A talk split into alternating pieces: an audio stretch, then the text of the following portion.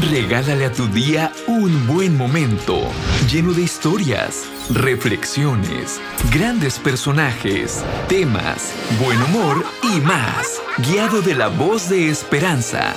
Gracias por estar aquí. Continúa tu día con esperanza. Hola, ¿qué tal? Bienvenidos a Tu Día con Esperanza, un nuevo episodio. Ya casi se nos termina diciembre, estamos a unos días de que concluya Estamos muy felices de tener pues esta oportunidad de un nuevo año ya que se termine por favor 2020 porque fue un año muy complicado. Y pues el día de hoy no es la excepción con la invitada que tenemos. Es la invitada porque la verdad híjole, me tiene sorprendidísima. La acabo de conocer, pero parece que la conozco de muchísimos años atrás. Bueno, pues bienvenida Ceci, ¿cómo estás? Excelente, muchas gracias Esperanza por la invitación. Eh, y aquí estamos eh, justamente ahora sí a, corazón abierto con ustedes. Bienvenido, Oye, Ceci, cuéntanos por favor quién eres y qué haces. Ok, pues mucha gente como ya, ya me conocen aquí en Puerto Vallarta, soy una atleta de alto rendimiento, peleadora profesional en artes marciales mixtas, eh, Muay Thai.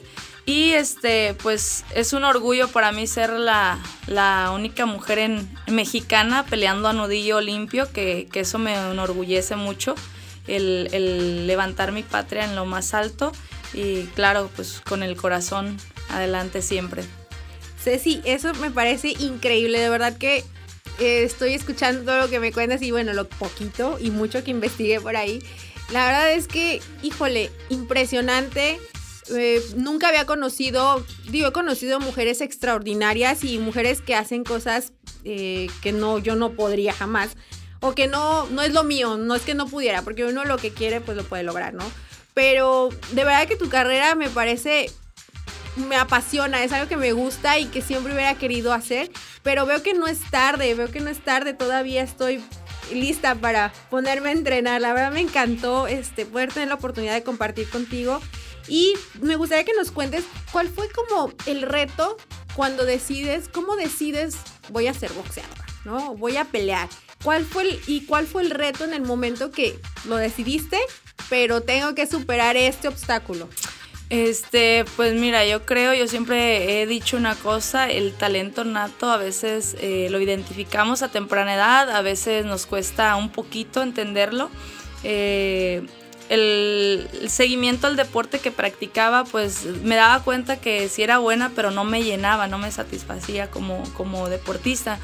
Entonces conocí el Muay Thai y toda mi, mi, perspectiva cambió. Encontré lo que yo necesitaba, esa necesidad de, de, encontrar ese desgaste físico, esa adrenalina, pues me lo dio el, el Muay Thai. Entonces de ahí empecé a conocer las artes marciales y pues sí, este, nos costó el reto más, yo creo que más difícil que fue el, hacer entender a la familia que era lo que te gustaba, que era tu sueño, que era parte de ti el hacer esto, cuando sabemos que pues las disciplinas de contacto en mujeres no es muy bien vista. ¿ah? Entonces fue un reto muy grande para mí el, el saberlo llevar a cabo y sin perder el objetivo en mi carrera. Pero acabas de tocar un tema súper importante y que creo que es la médula de, este tipo de, entrevistas que hemos tenido en, estos últimos, en estas últimas semanas.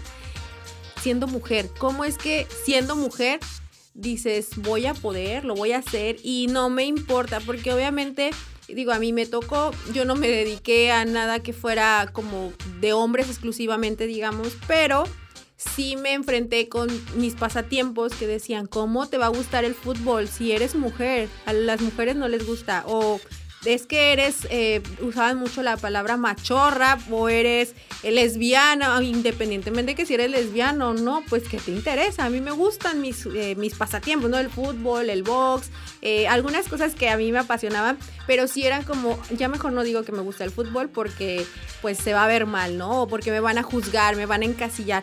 ¿Cómo fue siendo mujer decir voy a dedicarme a esto? Sí, fue, fue justamente ese el, el detalle que me encontré ante la sociedad, ante compañeros, incluso ante mi propia familia. Entonces, como estuve en mi carrera profesional, pero cuando decido hacer esto, pues fue mucho más atacado, fue mucho más acosado eh, la decisión que yo tomo pero pues yo siempre me aferré a mi sueño, yo siempre visualicé que tenía potencial y eso me, sentí, me hacía sentir segura cuando yo lo hacía. Entonces eh, fue un punto que dejó de despreocuparme lo que pensara la gente y créeme lo que trabajé tan duro en ello que lo único que quería estar entrenando y desgastar mi enojo, mi furia ahí. Y yo siento que fue uno de las causantes que más me empoderó a decir sí puedo, no importa que sea mujer. O sea, yo quise poner, quise hacer, lograr mi propio reto en mí misma sin demostrarle nada a nadie. O sea, era para mí. Entonces eso me llevó a que creciera en mi carrera, a que creciera en el deporte que yo había elegido y sabía que era buena, sabía que lo hacía muy bien. Entonces eso me causó más seguridad a mí también como mujer para decir, o sea, lo que dice la gente ya, o sea, no puede afectarme, yo quiero más. Entonces cuando viene el, proceso de pisar por primera vez RIN, que tuve la oportunidad al mes de entrenar, gané, me gustó. Entonces un mes de, entrenamiento no pude aprender mucho, entonces, pero me gustó esa sensación de, ganar, de, de, sentir la victoria en mis manos. Entonces tuve que trabajar siempre más, más, más para lograrlo. Y pues ahora en el, en el punto de mi vida, de mi carrera, creo que estoy en, pisando casi la cima de, del éxito. Wow, eso, eso me encanta porque disciplina, talento, o sea, el talento es muy importante. Me encantaría ser eh, un Chicharito Hernández en versión femenina, ¿no? Pero pues no fui muy agraciada para, para el tema de, de la de, para jugar fútbol, ¿no? Entonces le echaba muchas ganas, era muy disciplinada, sin embargo, pues no, no era mi talento, digamos. Tengo otros talentos que no los he descubierto, pero estoy trabajando en ellos, ¿no? Y eh, sí creo que es disciplina, talento, perseverancia, porque también te tienes que aferrar a lo que, a lo quieres hacer, pero también eh, hacer como una balanza de tu vida personal, tu trabajo, tu carrera y decir, bueno, sí le voy a poner toda mi energía a esto, aunque tenga ciertas dificultades. Por ejemplo, tú tuviste alguna dificultad, no sé, o alguna necesidad porque sabemos que también el deporte en México pues no es como que mañana me pongo a entrenar y me voy a hacer rica, no es bien pagado, ni siquiera es siendo este el tema femenil, ni siquiera es comercializado en muchos lugares, ¿no? El fútbol, por ejemplo, vi una nota la semana pasada donde venía eh, que una de las futbolistas de un equipo que a mí me gusta mucho este, ganaba 4 mil pesos mensuales. Dices, oye, ven, son atletas de alto rendimiento y les pagan nada porque no eres comercial, porque eres mujer y porque pues todavía no, no rindes, ¿no? Todavía no eres ese, ese, no generas ese ingreso. Dices, híjole, qué difícil, qué difícil. ¿Qué te enfrentas cuando decides emprender tu carrera y decir, pues me voy a dedicar a esto? O sea, ¿qué fue lo que te hacía falta que sí te costó así como un poquito de trabajo. Tema económico, tema, este, no sé, de preparación, porque también me imagino que no hay muchos lugares donde te puedas preparar. ¿Qué fue lo que necesitabas y que no había?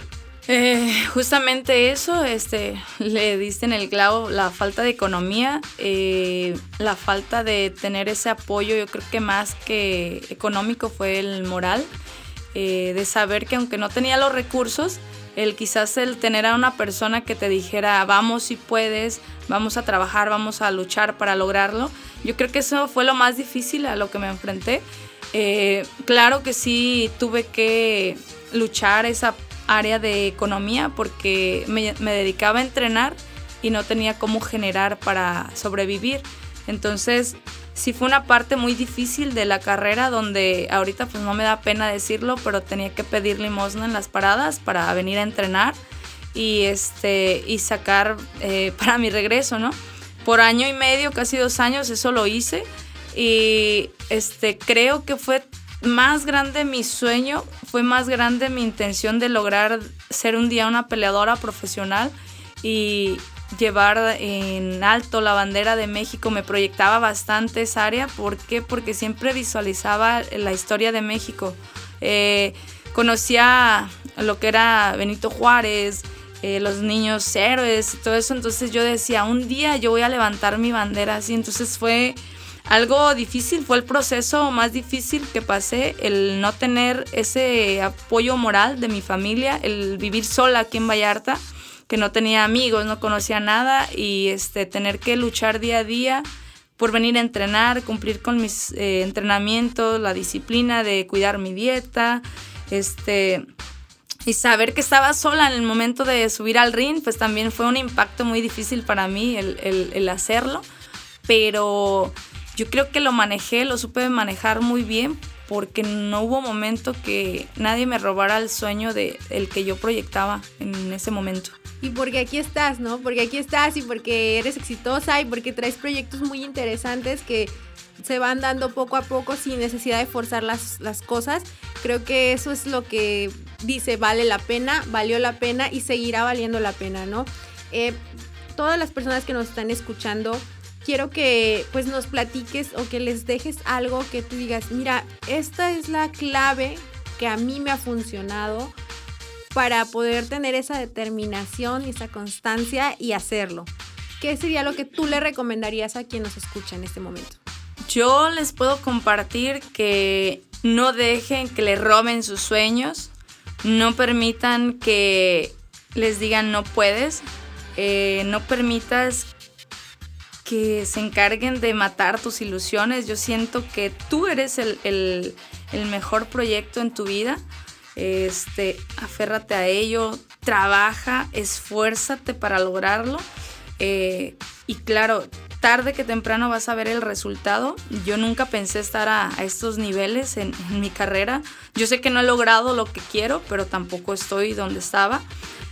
Y ahora les puedo compartir que que es un honor, es un orgullo el, saber y el escuchar siempre cuando me nombran eh, de Puerto Vallarta, Ceci Ulloa, o sea, para mí es lo máximo, para mí es, es lo que más me lleva día a día a esforzarme más, el apoyo emocional de todas esas personas que están ahí atrás de redes sociales, que no las conozco en persona, pero siempre me están aplaudiendo, apoyándome, emocionándome a que tú puedes, vamos, sí.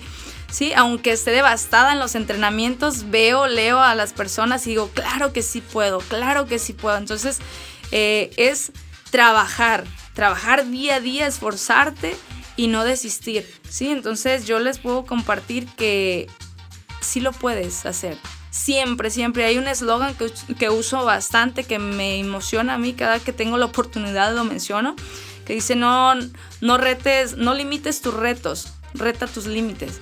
Sí, entonces para mí son frases que yo les puedo compartir que para mí no hay límites, ni para ti, ni para nadie, siempre y cuando tú lo quieras y tú lo decidas hacerlo, pero en la voz de ella. Pues muchísimas gracias Ceci por habernos acompañado el día de hoy. La verdad es que fue un honor, estoy muy contenta. Creo que las personas que nos escuchan también van a tener una plática de valor, la verdad estuvo muy bien. Y pues muchas gracias.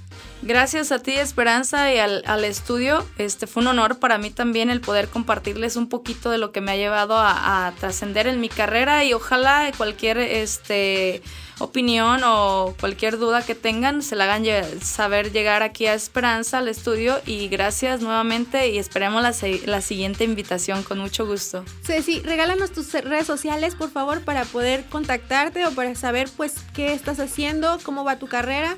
Estoy en Facebook como Ceci Ulloa, eh, igual en Instagram y este pues ahí estoy ahorita impartiendo clases en Superpower CrossFit momentáneamente, pero siempre con gusto de atenderles con mucho amor y con mucha pasión. Muchísimas gracias. Y bueno recuerden que el día de hoy es Día de los Santos Inocentes, no se dejen sorprender porque ya saben que salen las bromas inesperadas las embarazadas, eh, los matrimonios, etcétera. Entonces no se dejen sorprender por ahí. Les agradezco muchísimo que nos hayan acompañado en esta serie de episodios y bueno, pues les dejo mis redes sociales, Esperanza García en Facebook, Esperanza 104 en Instagram. Muchísimas gracias por habernos acompañado en este programa Tu Día con Esperanza. Gracias Ceci, la verdad fue un honor y esperamos próximamente poder compartir nuevamente ya estamos en el último podcast del año, entonces pues bienvenido 2021 que ya lo esperábamos, que le vaya muy bien al 2020, que pasen un feliz año nuevo y hasta el 2021 nos vemos en tu día con esperanza. Hasta la próxima. Gracias por darte la oportunidad de disfrutar tu día con esperanza. Te esperamos en una cita más, con un nuevo tema, personajes, reflexiones y más para continuar compartiendo tu día con esperanza. Hasta la próxima.